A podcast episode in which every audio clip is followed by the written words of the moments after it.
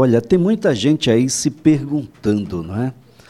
Poxa, bem que eu poderia me aposentar agora, acredito que já completei os requisitos que são pedidos, por exemplo, para uma aposentadoria por tempo de contribuição, que no passado não tinha o requisito da idade, apenas da contribuição, completou o tempo de contribuição, mas nós tivemos reforma e tem modificações em relação a isso. Tem muita gente que quer se aposentar por idade, mas por idade, puramente por idade, parece-me que nunca existiu. Sempre teve um outro critério a se associar à idade, que era algum tempo de contribuição. Não dava para ter nenhuma contribuição e se aposentar por idade, você tinha que contribuir também tivemos algumas modificações para os homens nessa situação. Para mulheres, pelo menos no requisito contribuição, se manteve a situação anterior, mas tivemos acréscimo na idade. Mas, claro, como é que a gente comprova que contribuiu? Bom, é aí que o bicho pega. E quando o bicho pega, a gente chama o doutor Daniel Gueiros, que é advogado especialista em direito previdenciário, muito respeitado aqui em nosso estado, para nos ajudar a pegar o bicho que quer pegar a nossa contribuição. Bom dia, doutor. Bom dia, Elias. Bom dia, ouvinte de ACBN. Pois é, nós temos esse cenário em que há uma dificuldade prática de comprovar a realização das contribuições e inclusive do período de carência, porque nós temos essas duas esferas, né? o tempo de contribuição necessário para a aposentadoria e o, é, o período de carência que era utilizado na aposentadoria por idade e ainda é aplicado nos casos em que há incidência de regra de transição ou para o acesso a benefícios previdenciários por incapacidade. Então, um ponto importante para a gente iniciar a discussão é justamente isso. O tempo de carência ele só é computado quando a, quando a contribuição ela é paga em dia. Então, se a gente fizer o pagamento de uma contribuição fora da data do vencimento, né, já vencida, ela não vai ser computada para fins de carência, apenas para tempo de contribuição. Isso confunde muito porque as pessoas acreditam que é possível fazer o pagamento em única parcela de 10, 15 anos e que isso resolve o problema da carência, mas isso não vai ser computado para esse fim. Olha, doutor, eu falava sobre aposentadoria por idade e aposentadoria por tempo de contribuição. Como era até antes da reforma, como ficou atualmente? Perfeito, Elias. É, até a reforma da Previdência de 2019, nós não tínhamos a necessidade, no caso do regime geral de previdência social, de haver uma idade mínima, uma vez alcançados inicialmente 35 anos de contribuição para o homem e 30 para a mulher, já era possível ter acesso ao benefício programável, que é a aposentadoria por tempo de contribuição. Existem hipóteses em que esse tempo é reduzido, como no caso da pessoa com deficiência, no caso do professor, atividades especiais, mas após a reforma com a alteração da Constituição, é necessário sim haver uma idade mínima, ainda que exista o tempo de contribuição, de 65 para o homem, inicialmente de 60 para a mulher, com um aumento progressivo. O que acontece, na verdade, é que existem regras de transição que são incluídas nessas reformas que trazem a possibilidade daquelas pessoas que já estavam próximas de alcançar os requisitos conseguirem o acesso desde que cumpram um pedágio de 100% do tempo que faltava para se aposentar, quando a, a emenda constitucional 103 de 2019, a reforma da Previdência, ela entrou em vigor em 13 de novembro do mesmo ano. Então, atualmente, nós temos um requisito etário e um requisito de contribuição. Quanto à aposentadoria por idade, houve aumento do tempo de carência para o homem que se filiar após o início da vigência dessa reforma. Ele precisa hoje em dia de 20 anos de contribuição. Quem já era filiado e é homem continua com os 15 anos, desculpa, do período de carência, né, do tempo de carência, e 65 anos de idade, e a mulher 60 anos inicialmente e 15 de carência, mas esse requisito etário vem aumentando. Hoje estamos em 61 e vamos parar em 62 em 2023. Em 2023, 62. Tá vendo como é complexo?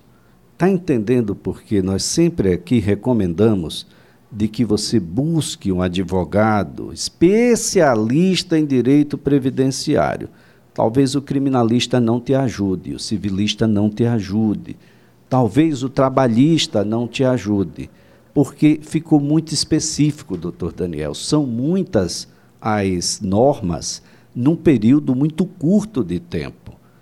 E isso tudo tem tornado quase que. Ah, já é difícil para os especialistas. Para os demais ficou de fato impossível. Muitas vezes, comprovar o tempo trabalhado, olha, eu trabalhei, eu sei que eu trabalhei, eu tenho os recibos aqui que eu trabalhei, na minha conta eu, está lá aprovado que eu trabalhei. Se eu tirar um extrato do FGTS, ah, aí eu já não sei porque o meu patrão não depositava, doutor. Tem todas essas nuances. Exato, Elias. É, o ouvinte pode se perguntar se a simples anotação na carteira de trabalho serviria para comprovar esse tempo de contribuição, né, esse tempo para fins previdenciários. Mas é importante notar que nem sempre haverá essa correspondência do tempo de contribuição com aquele período registrado na carteira de trabalho. O ouvinte precisa entender que o INSS ele tem regras próprias que vão reger o processo administrativo e que a justiça costuma ter a interpretação dessas regras. Por isso que nós temos no setor, na esfera da Justiça Federal, a possibilidade de uniformizar o entendimento sobre uma determinada lei federal. Então temos esse microsistema dos juizados especiais federais que o ouvinte provavelmente já deve conhecer e é ele quem julga aqui em Alagoas a maioria das ações contra o INSS, porque boa parte delas possui um valor da causa de até 60 salários mínimos e a competência ela é, em regra, obrigatoriamente desses juizados especiais federais.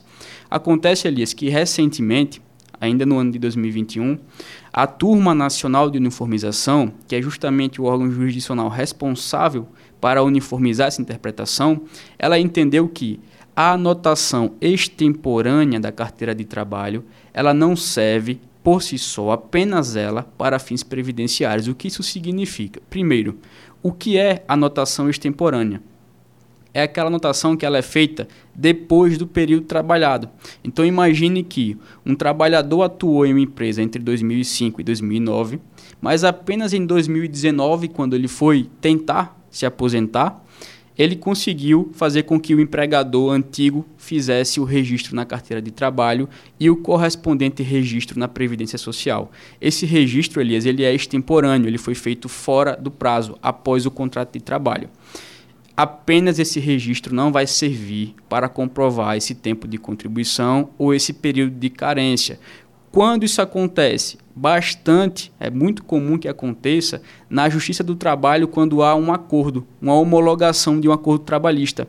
Então o ouvinte precisa se atentar a isso. Se houve a anotação da carteira de trabalho de forma extemporânea e voluntária pelo empregador, ele precisa monitorar se esse empregador efetuou as contribuições previdenciárias e ele precisa estar atento se ele tem provas de que esse vínculo realmente existiu.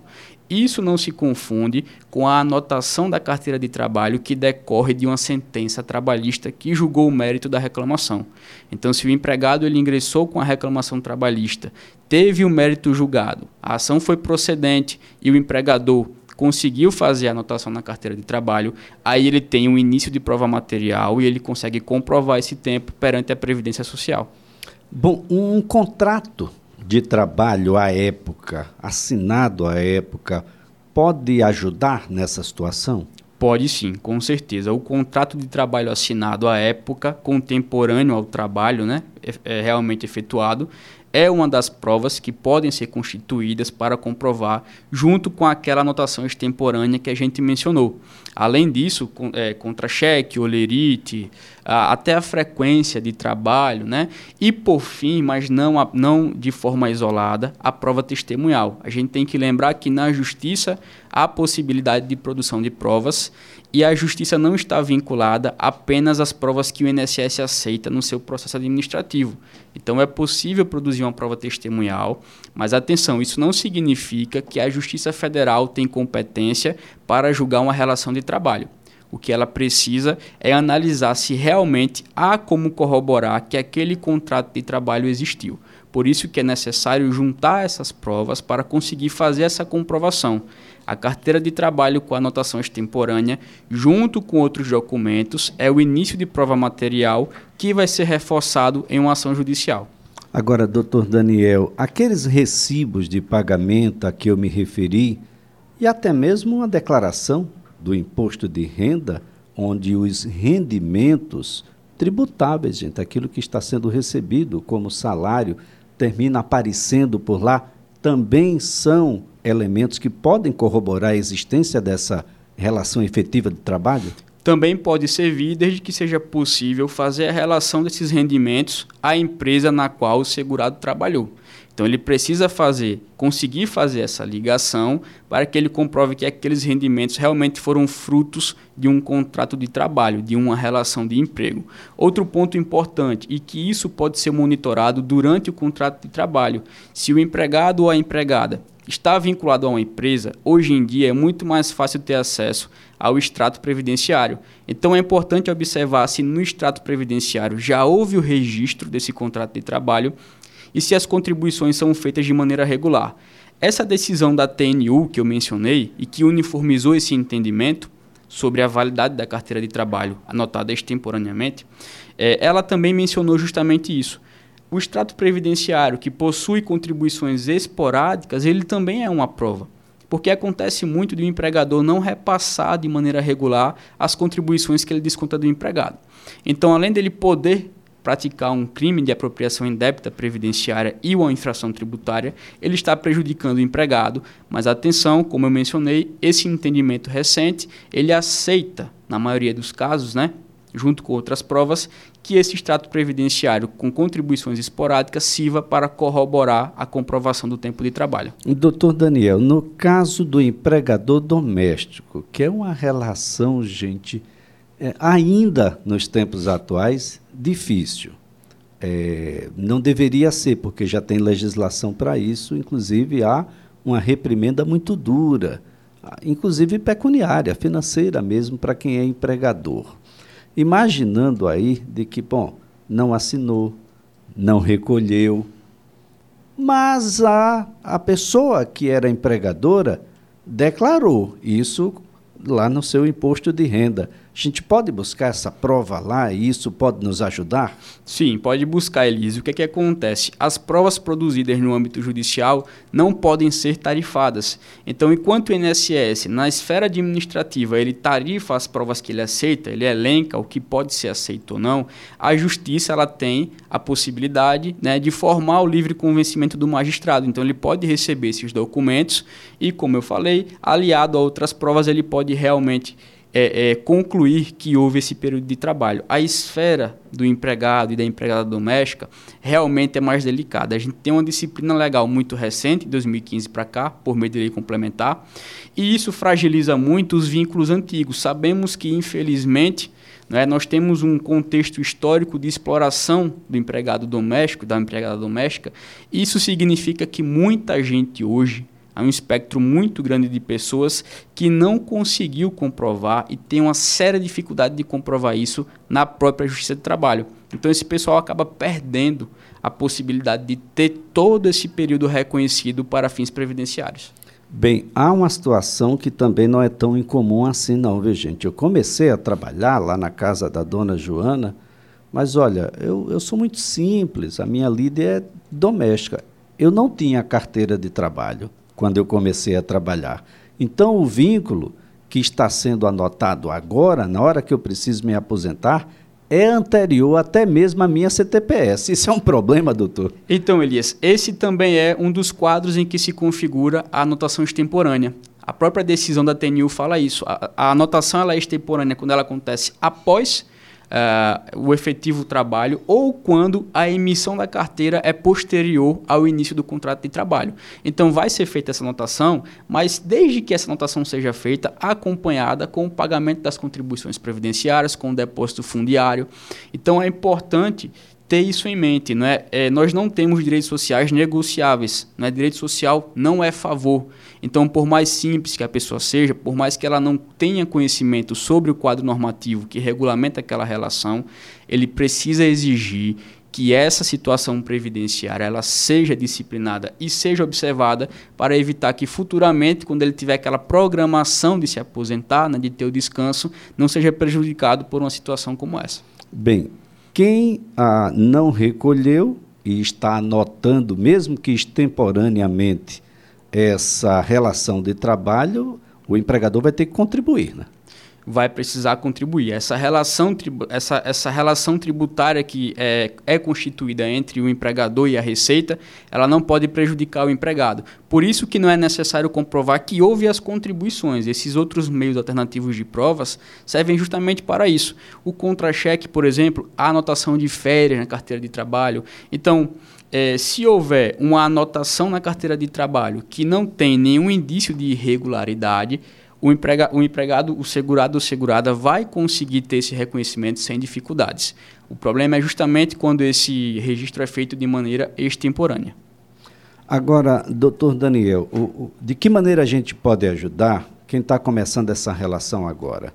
Para começar tudo certinho, a, a legislação só endurece a cada dia que passa, fica quase que impossível, no mínimo muito difícil, você chegar até uma aposentadoria, por exemplo, por tempo de contribuição.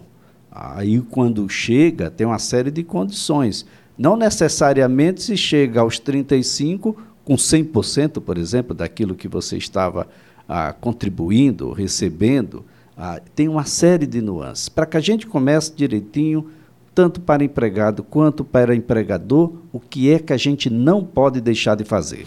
Então, Elias, veja bem, é, a realidade hoje é a seguinte: depois da reforma, para que um segurado consiga receber o máximo do salário dele de benefício, né, a renda mensal inicial, ele precisa contribuir por 40 anos.